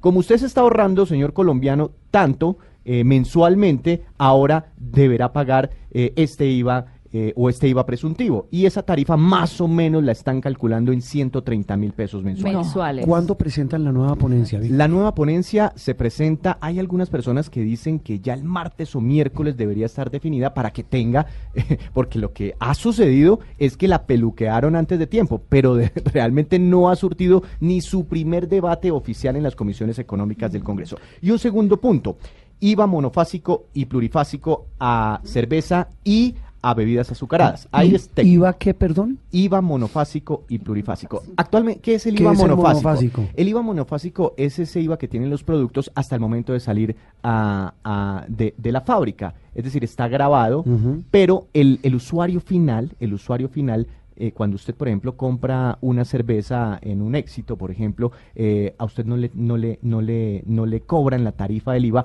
porque ya va incorporado desde la producción. Ahora lo cambian a IVA plurifásico y la diferencia es que sí se lo cobrarán. Monofásico, plurifásico. Eso es una ¿Cuál es la otra palabra que me tengo que aprender? Una- Plurifásico. una ampliación Pero de deja, frase. Sí. deja ¿Y la de grabarse en la salida no, del... también lo tendrá. Es- También. Es, decir, O sea, entonces. se graba en más- en más estadios de la pongamos cadena. el ejemplo de la, de la, de la cerveza. El- el- la cerveza tiene IVA, pero ese IVA, eh, digamos, ya está incorporado en el precio que nosotros pagamos. eh, no lo recolecta el tendero, sino que de una vez el productor se lo pasa a la nación. Con este cambio, quieren que el consumidor final, es decir, nosotros cuando vayamos y compremos la cerveza o la gaseosa, eh, también aportemos y O paguemos sea, ¿cuánto más termina pagando una persona por No una cerveza? Si hoy cuesta mil, ¿cuánto va a costar? Depende porque hay sitios que venden eh, cerveza a 10 mil pesos, ¿no? Entonces, dependiendo No, el precio cerveza, final. ¿Cuánto vale una cerveza en una tienda? En una tienda debe valer Mil- 1.500 mil- mil pesos. mil- Pero es que ahí hay un gran problema y es que el tendero de barrio es informal.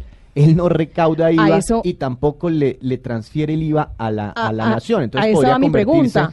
¿Cuánto le aporta, cuánto le aporta a, a- a la cartera del gobierno, del Estado, las, las tienditas de barrio, por ejemplo? Se- Le tengo la Mm, respuesta. Bavaria a- acaba de publicar un comunicado sobre esta propuesta ¿qué? de monofásico y multifásico. no, trifásico es el almuerzo. Trifásico. Es el almuerzo. Ya ahora les cuento cuando haga el programa que es trifásico. Eh, sobre esta posibilidad de plurifásico y monofásico, Bavaria dice lo siguiente. Eh, el cálculo que hace la principal cervecera de Colombia es eh, de que la cerveza podría quedar con un impuesto al consumo de 48% para un total de 67% Exacto. el impuesto al consumo. Dice la pregunta suya, doña María Camila, ¿podría verse afectado eh, un universo de 450 mil tenderos Ajá. responsables del recaudo y pago del IVA por este impuesto a la cerveza? Se espera también un incremento sustancial en el precio de la cerveza nacional Claro. que dado la elasticidad del producto conllevaría necesariamente a una disminución estimada del 10% del volumen. en las ventas. Pero Está- déjeme contarle algo. Estamos hablando, María Camila, del producto más consumido en Colombia. Pues es es un tema muy yo- polémica yo- y que no es la primera vez. Recuerdo el ministro de Hacienda en el año grave. 92, era Rudolf Holmes. Rudolf Holmes en el gobierno Gaviria fue uno de los primeros que dijo hay que ponerle impuesto a la cerveza y la polémica fue exactamente la misma. Ese tema es tan grave como el impuesto a la empanada, ¿no? Víctima de, memes en redes sociales. Pero déjeme contarle un datico eh, que, tuve conocimiento hace apenas unos días. Este ejercicio de los tenderos y cuando eh, la persona o el colombiano de a pie se va a la tienda a comprar bien sea el plátano, el arroz o el producto que usted quiera, hicieron un ejercicio, les cuento, con el viceministro eh, de Hacienda, uno de los empresarios más conocidos del país se lo llevó a una tienda. Y a pesar de esto y de conocer la realidad y de darse cuenta de pronto la, la, la, bestialidad que se estaba cometiendo al intentar grabar este tipo de productos, la reforma no le, siguió adelante. Pero no, sí, porque es que no puede ser que ni se lava ni se presta la batea. O sea, no se quiere el IVA a, a la... es el dicho? Ni se lava ni se presta la batea. En, Colombia decimos ni, se, ni raja ni presta la ah, bueno. Eh, Juan Roberto, ayer me encontré una persona en la calle y me preguntó, ¿cómo es este tema del IVA a la cerveza? Entonces se lo expliqué y me dijo, prefiero el IVA a la canasta familiar que el IVA a la canasta de cerveza. ¿Qué iba a decir usted, Andrea? Claro, que es que, que, se tiene, bueno, se, se tienen que buscar las, las opciones para reemplazar lo del IVA, pero por todos lados que se consiga una solución, va a haber dolientes y va a haber gente que diga que no, ah, está de acuerdo. mire, el tema de la renta, se está hablando de pensiones, de, tema de pensiones, dividendos, eh, dividendos, impuesto al patrimonio, y remesas, se habla de cargas a los bancos. Claro, y se habla ese, es que no solo son, digamos, no son solo propuestas eh, por el lado de, la cerveza y, la, y nuevos impuestos bancarios, exactamente. Y el salario mínimo igual. Bueno, bueno, dejemos la, dejemos las arengas, hombre, todos vinieron. Supimos, supimos hoy también. Es domingo, eh, Víctor, Mónica, que no, que supimos también Juan Roberto que al final de, la aprobación de la ley de financiamiento va a haber un anexo, glosario que incluirá palabras como monofásico, plurifásico, trifásico, trifásico, todas esas palabras. Víctor, lo esperamos dentro de ocho días. Claro que sí. Porque esta bitácora será... hasta que no sea aprobado en el último debate por allá el 29 de diciembre, pues ¿Hay no podemos... No, eh, sí, los tiempos todavía, eh, todavía eh, digamos, dan, pero se necesita esa ponencia esta semana. ¿Pero usted le ve Se futuro? necesita esta Pues digamos ya estas, estas, estas nuevas propuestas ya, mm, digamos, tienen incorporada la aprobación de los partidos políticos que las están eh, proponiendo. Y tal vez el último ingrediente, Víctor, fue la polémica, ya no con el Congreso, entre gobierno y Congreso por este tema, sino entre el gobierno actual y el gobierno anterior. Por el tema de los 14 billones. El gobierno Santos, su equipo económico, dijo, no hay tal hueco de 14 billones, eso mm. es carreta. Y sale el, nuevo que gobierno y dice, mucha de esa plata que quieren recaudar es para mermelada. El nuevo gobierno, el gobierno Duque dijo, no señor, si hay ese hueco, necesito la plata y en eso estamos enfrascados. La reforma tributaria al rojo vivo en Colombia.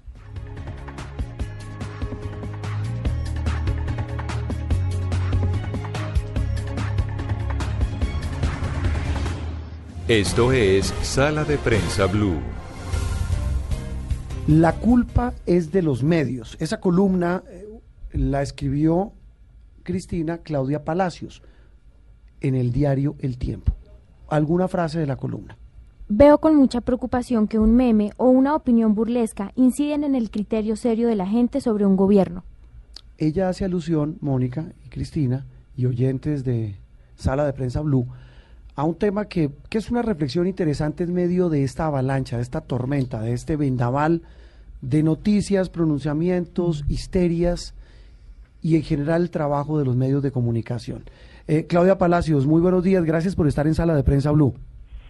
Hola Juan Roberto y todos tus compañeros en la mesa. Buenos días. Compañera, como nos decimos con Claudia. Compañero, compañera. Compañera, compañera. Nos conocemos hace uno que otro añito. Ella estaba muy chiquita cuando nos conocimos. Estaba como Cristina, más o menos, que chiquita. Una de nuestras compañeras de mesa. Claudia Palacios, una entrañable amiga, compañera, periodista, presentadora. Hoy en el canal City TV y en el diario El Tiempo. La culpa es de los medios, Claudia. ¿Por qué? Yo lo que quiero precisar que yo no digo que la culpa es de los medios. bueno, con, comillas. La culpa de los medios. La culpa de los medios es una cuota de lo que yo creo que puede ser eh, la, la, responsabilidad de los medios en el bajonazo de popularidad de Iván Duque, porque claramente digo que si uno propone que no va que no va a aumentar impuestos y después propone lo que Duque ha propuesto, pues no puede pretender que no tenga un desplome en popularidad y además ir allá como andar diciendo lo de los siete enanitos y ese tipo de cosas, pues obviamente eso le pega su popularidad. Pero yo lo que planteo es que eh, pues la, la ridiculización del, del mandatario y de la figura presidencial sí tiene un impacto en lo que la opinión pública eh, cree acerca del desempeño del gobierno y, y me parece que se banaliza, se trivializa el real resultado de un gobierno y que eso, como hemos visto, no solamente en las elecciones en Colombia, sino en otras partes del mundo, tiene un impacto en las decisiones que toma la gente a la hora de votar. Por eso yo planteo que los medios y los periodistas debemos pues tener ponderación a la hora de saber hasta dónde nos burlamos, hasta dónde ridiculizamos, hasta eh, hasta, hasta qué punto y de qué manera hacemos la crítica, porque yo creo que eso, eh, digamos, desborda los límites de la libertad de expresión y nos mete en, el, en la responsabilidad que todos tenemos como ciudadanos de eh, ver cómo lo que nosotros hacemos en el día a día impacta el bien común. Pero, pero Claudia, me, hago al otro lado del vidrio, hago de abogado del diablo. ¿Por qué ridiculizarlo? Se lo pregunto porque ¿quién es el que se reúne con Maluma? ¿Quién es el que hace 21 con un balón? ¿Y quién es el que habla de los siete enanos? ¿Los medios o el presidente? No, claro, por eso digo que él da su papaya cuando habla de los siete enanos. Pero fíjense que cuando uno, em, em, por ejemplo, en la entrevista que le hizo María Isabel Rueda al presidente y le pregunta lo de Maluma, y el presidente contesta, pues es que ellos tienen una fundación mm. con su familia, que hace tal y tal cosa, pues uno dice, eh, hombre, no, no se reunió con Maluma porque quería un autógrafo de Maluma y porque eh, ande en el cuento de Maluma de los cuatro babies y esas cosas. Se reunió porque es que, usted no no, pues el tipo también hace una cosa que está... Sí, pero si no hubiera sido Maluma, y aquí hay muchos colombianos con fundaciones, pero no son Maluma. Mm. Digamos que, pues, vuelvo y repito, es del otro lado del vidrio para, para un poquito entender el argumento, Claudia, pero un argumento muy válido el suyo, y es esa reflexión que tenemos que hacer los periodistas, y no solo los periodistas, los columnistas y los líderes de opinión, eh, hablábamos hace un rato con Ricardo Silva, en redes sociales, ¿cómo buscamos ese equilibrio? ¿Cómo logramos ese equilibrio? Pues es que, Juanro, yo creo que eh, aquí hay un afán de, de mucha gente de andar opinando de todo para, yo no sé si es para tener muchos likes o muchos views, y entonces uno encuentra cuentas de colegas y de gente eh, que ha surgido en la opinión en los medios que opina de lo divino y de lo humano, de todo, absolutamente todo tiene una opinión y la presenta como es palabra de Dios y o última palabra. Y yo pues francamente no considero que eso sea responsable. Yo creo que pues si uno tiene el rol de líder de opinión eh, pues especialícese en algo que en lo que realmente conoce en lo que realmente tiene el tiempo para eh, ponderar eh, y verificar todas las fuentes antes de escribir un trino o de poner un post o de escribir una columna.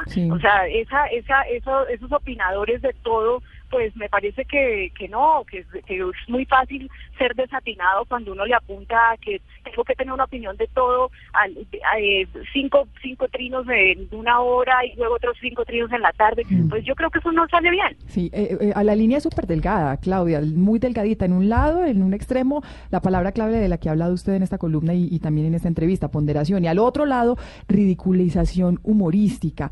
Alguna vez le escuché a un importante director de medio en Colombia decir que es que en Colombia Colombia no hay libertad de prensa, sino libertinaje. ¿Usted está de acuerdo con eso? Pues yo, pues, no se puede generalizar, pero yo sí creo que, yo sí creo que se nos va la mano eh, y yo entiendo, por supuesto, la libertad de expresión, o sea, y entiendo que hay cosas que dan risa per se y entiendo que en un país como el nuestro, que es tan folclórico, que se ríe todo, pues eso tiene mucho éxito pero yo sí creo que en este momento, quizás hace unos años no, quizás hace 10 años cuando las redes no, no existían, no, no eran lo que son ahora, pues eso no, no tenía mayor trascendencia ir diciendo lo que fuera, la manera que fuera.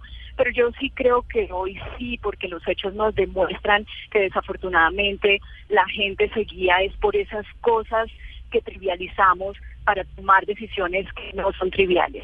Y entonces, pues a mí me parece muy preocupante eso y creo que los periodistas tenemos en eso una responsabilidad y que hay que dar un debate en, en que si toca de nuevo barajar a ver hasta dónde, o sea, unos nuevos límites o unos nuevos contextos, unos nuevos condicionamientos de la libertad de expresión, porque tiene un efecto en el voto y tiene un efecto en las protestas y tiene un efecto en la agitación social. Y nos y podemos ser irresponsables y decir pues ese no es asunto mío. Pues claro que es asunto nuestro porque somos ciudadanos antes que cualquier cosa. Hola Claudia, le habla Andreina. Le quería preguntar, eh, viendo el ejemplo del, del desplome de Duque, en las encuestas y contrastándolo con su, su crítica a algunos periodistas, ¿se podría decir que lo que no polariza no vende en la política, así como lo que no ridiculiza o critica tampoco es taquillero en los medios? Pues fíjese que no. Yo, por ejemplo, sigo mucho eh, a Yolanda Ruiz y Yolanda hace unos comentarios muy atinados y ella y ella eh, es muy exitosa. Usted ve la cuenta de, de, Twitter de Yolanda y eso tiene miles y miles y miles de, de, de, retrinos, sus trinos. Entonces, ella es un ejemplo de muchos que hay entre muchos colegas en, en la, que, que sin necesidad de polarizar, que sin necesidad de trivializar, eh, es muy exitosa en, en redes, por ejemplo. Entonces no, no podría llegar a esa conclusión.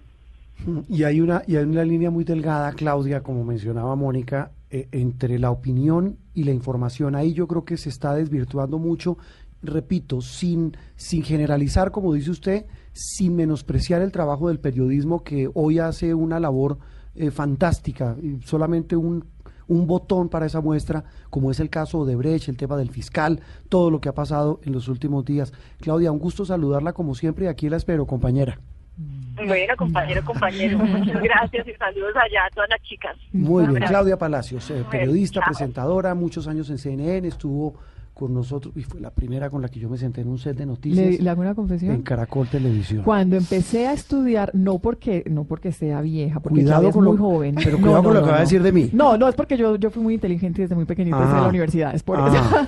Cuando yo empecé a estudiar periodismo, no lo voy a decir, yo usted va a decir de Claudia, y me empezaban a preguntar por referentes de periodismo y presentación, siempre se pensaba en Claudia Palacios. Claudia Palacios yo más respeto y admiro en periodismo en, Colombia. Claudia Palacios llegó de Buga a estudiar a la Javeriana, entró a CMI a hacer la práctica, chiquita como Cristina. En, los pasillos de CMI se habla mucho y muy bien de ella porque ella arrancó ahí sus prácticas fue chiquitas. Mi, fue mi practicante, yo era el tutor. Eh, ¿Su practicante? Sufrió. Yo que no lo dije, yo lo dije. Sufrió. Bueno, eso de sufrimiento yo creo que En Caracol eh, compartimos set, fue la primera mm. compañera de set que tuve. Eh, después voló, se fue para CNN. Además, una anécdota chiquitica sobre cómo, ustedes saben cómo terminó ella. Claro que sí, una compañera. Una, una presentadora colega de Caracol. Manda el casting. envió un casting mm. a Atlanta. Y cuando lo envía, estaba presentando con Claudia. Los productores le dijeron, oiga, ¿quién es la que está al lado suyo? Ah.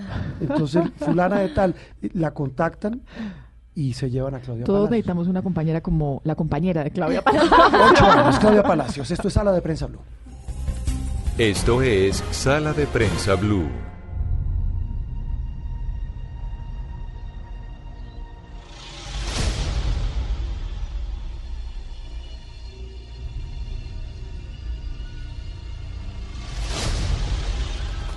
Everything the light touches is our kingdom.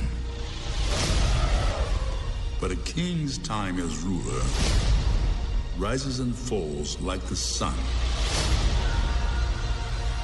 One day, the sun will set on my time here and will rise with you as the new king.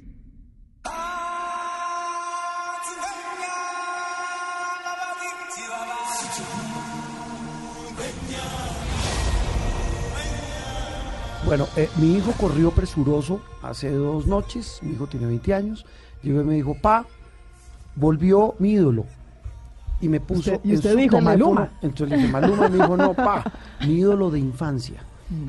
Eh, hace ya cuántos años, él, estaba muy pequeño, y él moría por el Rey León cuando era niño. Mm. Y le dije, otra vez el Rey León, me dijo, pero pa, ahora viene en otra versión. Don Miguel Garzón, buenos días. Juan Roberto, buenos días, niñas, buenos días a los oyentes, buenos días. Ah, claro, Usted, usted, no es mi hijo.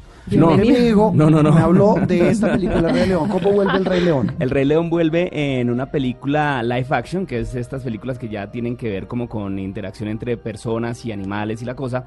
Es una película Pero son animales digitales. exacto, para llevar yo. Es una película dirigida por John Favreau con animales digitales, que precisamente ya en las redes sociales estos días se empezó a salir la controversia de que si son animales animados, entonces es una película animada de Disney. Pero, pero se va, pero tiene escenas reales o no? Tiene, es que cogen a los animales y lo, les hacen esta captura de movimiento para que puedan, eh, para que puedan ser, tan, eh, pues, ser tan reales. Además que eh, los actores que hacen de, de, las voces de esta, de estos animales les hacen también captura de movimiento en la cara para que los animales tengan de alguna manera La, esas, la imagen famosa de cuando, cuando muestran al, al pequeño A Simba. a Simba, Rey lo presentan. Lo presentan en eh, sociedad. es un peluche real No. Es un- es un- bueno se calman las, las señoras de la Es mesa demasiado bello. muy Es bonito divino. muy tierno Es un leoncito prácticamente, un cachorro prácticamente real, es, es muy bonita, o sea, es la una, espichada de ojo es real y hay, y hay una, en, en internet se consiguen unas, se están haciendo el paralelo de las imágenes de la película animada de hace ya más de 20 años y estas películas y esta película y es muy, muy, muy parecido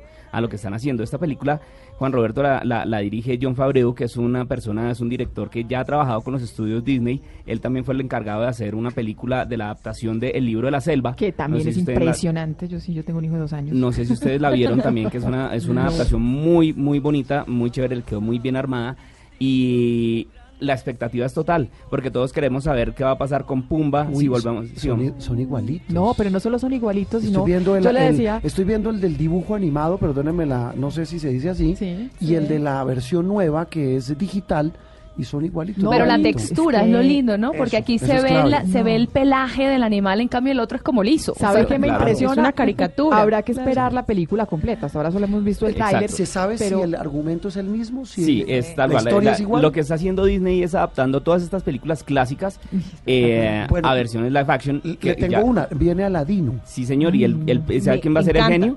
¿Quién? Will Smith. Uy, me Lo fascina. Will Smith es el que va a ser del genio, el genio azul que conocimos hace unos años. O sea, Él ya el- no es azul sino negro.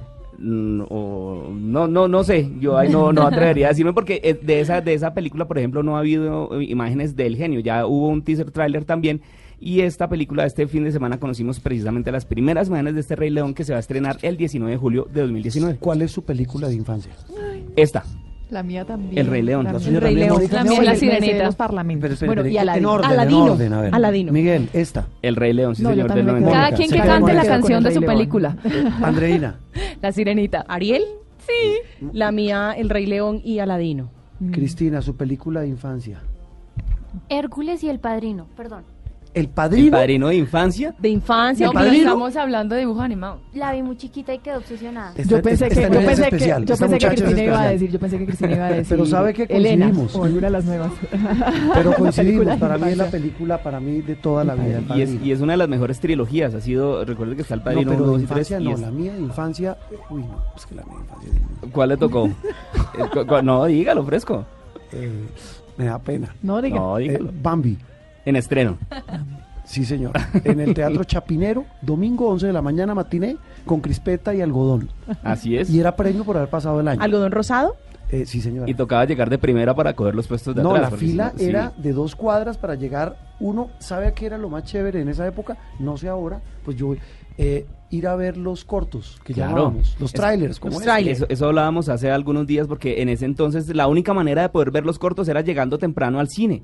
Ahora usted Ah, en el celular los puede ver. Tres horas llegando Claro antes. que sí, y, era, y, y- y es el tema, era el tema de conversación y poder ver los cortos era una maravilla. La apagada de la luz era una ¿Qué maravilla. otras claro. películas aparte de Aladino? Mire Vienen. que este, este fin de semana se estrena una muy bonita también de Disney que se llama Ralph el Demoledor 2 o Wi-Fi Ralph. Ese es el, del, el de los jueguitos de El de videojuego los que se de vuelve video. personaje. Sí, señor. Muy tierno. Muy tierno, muy bonita. Grandulón hicieron- tierno. Exacto, ya hicieron la primera película con Ralph y con Vanellope y ahorita este fin de semana se está estrenando la segunda que ya tiene que ver con los juegos pero en línea. Entonces ya los dos personajes se meten al internet y tienen que buscar un, un artículo y se meten a todas estas páginas de, de, mm, de compras por internet y conocen todos los portales, conocen YouTube, conocen Instagram, conocen toda esta vaina. Es una película bien, bien entretenida Toda que a mi vaina. parecer, a mi parecer es mejor que la primera. Muy bien. ¿Me deja volverme para el Rey León? A ver. Solamente A ver. una cosita. ¿Hay fecha ya? Porque vimos Sí, el trailer. sí, ¿Pero sí, cuándo sí. se va? Julio 19 de 2019 se va a estrenar. Queda tiempito, don Miguel. Lo esperamos con Claro que sí. y con tendencias. Sí, señor. Muy amable. Seguimos en sala de prensa Blue Cristina. No es tendencia, pero sí es noticia y, y nos llamó poderosamente la atención por la cifra. Una condena histórica. Siempre hemos hablado de las grandes masacres, de los genocidios y de la justicia después de muchos años. Pero esta condena de 5 mil años de cárcel. Sí, es 5.160 años de ah, cárcel. bueno, 160, 5 mil 160 años. Qué alivio. Para- ¿A quién? ¿Contra para un, quién? Para un ex militar guatemalteco que se llama Santos López Alonso, eh, que lo encontraron culpable de haber participado en una de las peores masacres en Latinoamérica.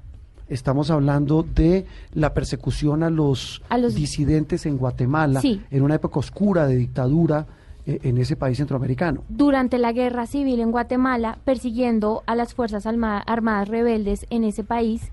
Em, los militares entraron Sí. a una aldea que se llama Dos R's y asesinaron a 199 personas. La mayoría eran mujeres, bebés y ancianos. ¿Cuántos años tiene el señor que recibe la condena aproximadamente? Aproximadamente unos 50, 60 años. ¿Y cuánto es la condena? 5.160 años. Pero también hay otro militar que lo condenaron en el 2013 por cuánto? esa misma masacre. ¿A cuántos? Lo conden en el 2011, perdón, lo condenaron por 6.060 años. Ah, hay uno con una condena más alta. Más alta, sí. Muy Ejemplar. bien, ejemplar. 30 años por cada víctima porque son 171 víctimas de 201 campesinos que se encontraban en esa aldea. Por supuesto, esto lo que representa es un símbolo. Eso un es símbolo cadena la- perpetua. y es un símbolo de la justicia, exactamente, que termina en una, en una condena de por vida. Me imagino, no sé es, si en Guatemala es legal o no la cadena perpetua, pero en, en muchos países que no es legal recurren a estas condenas tan que, es- que, que son prácticamente, en la práctica es una cadena perpetua. Un símbolo. Muy bien, con esta información terminamos Sala de Prensa Blue. Dentro de ocho días, como siempre, estaremos con ustedes de 10 a 12 del mediodía los domingos para entender lo que pasó y entender lo que viene. Feliz domingo para todos.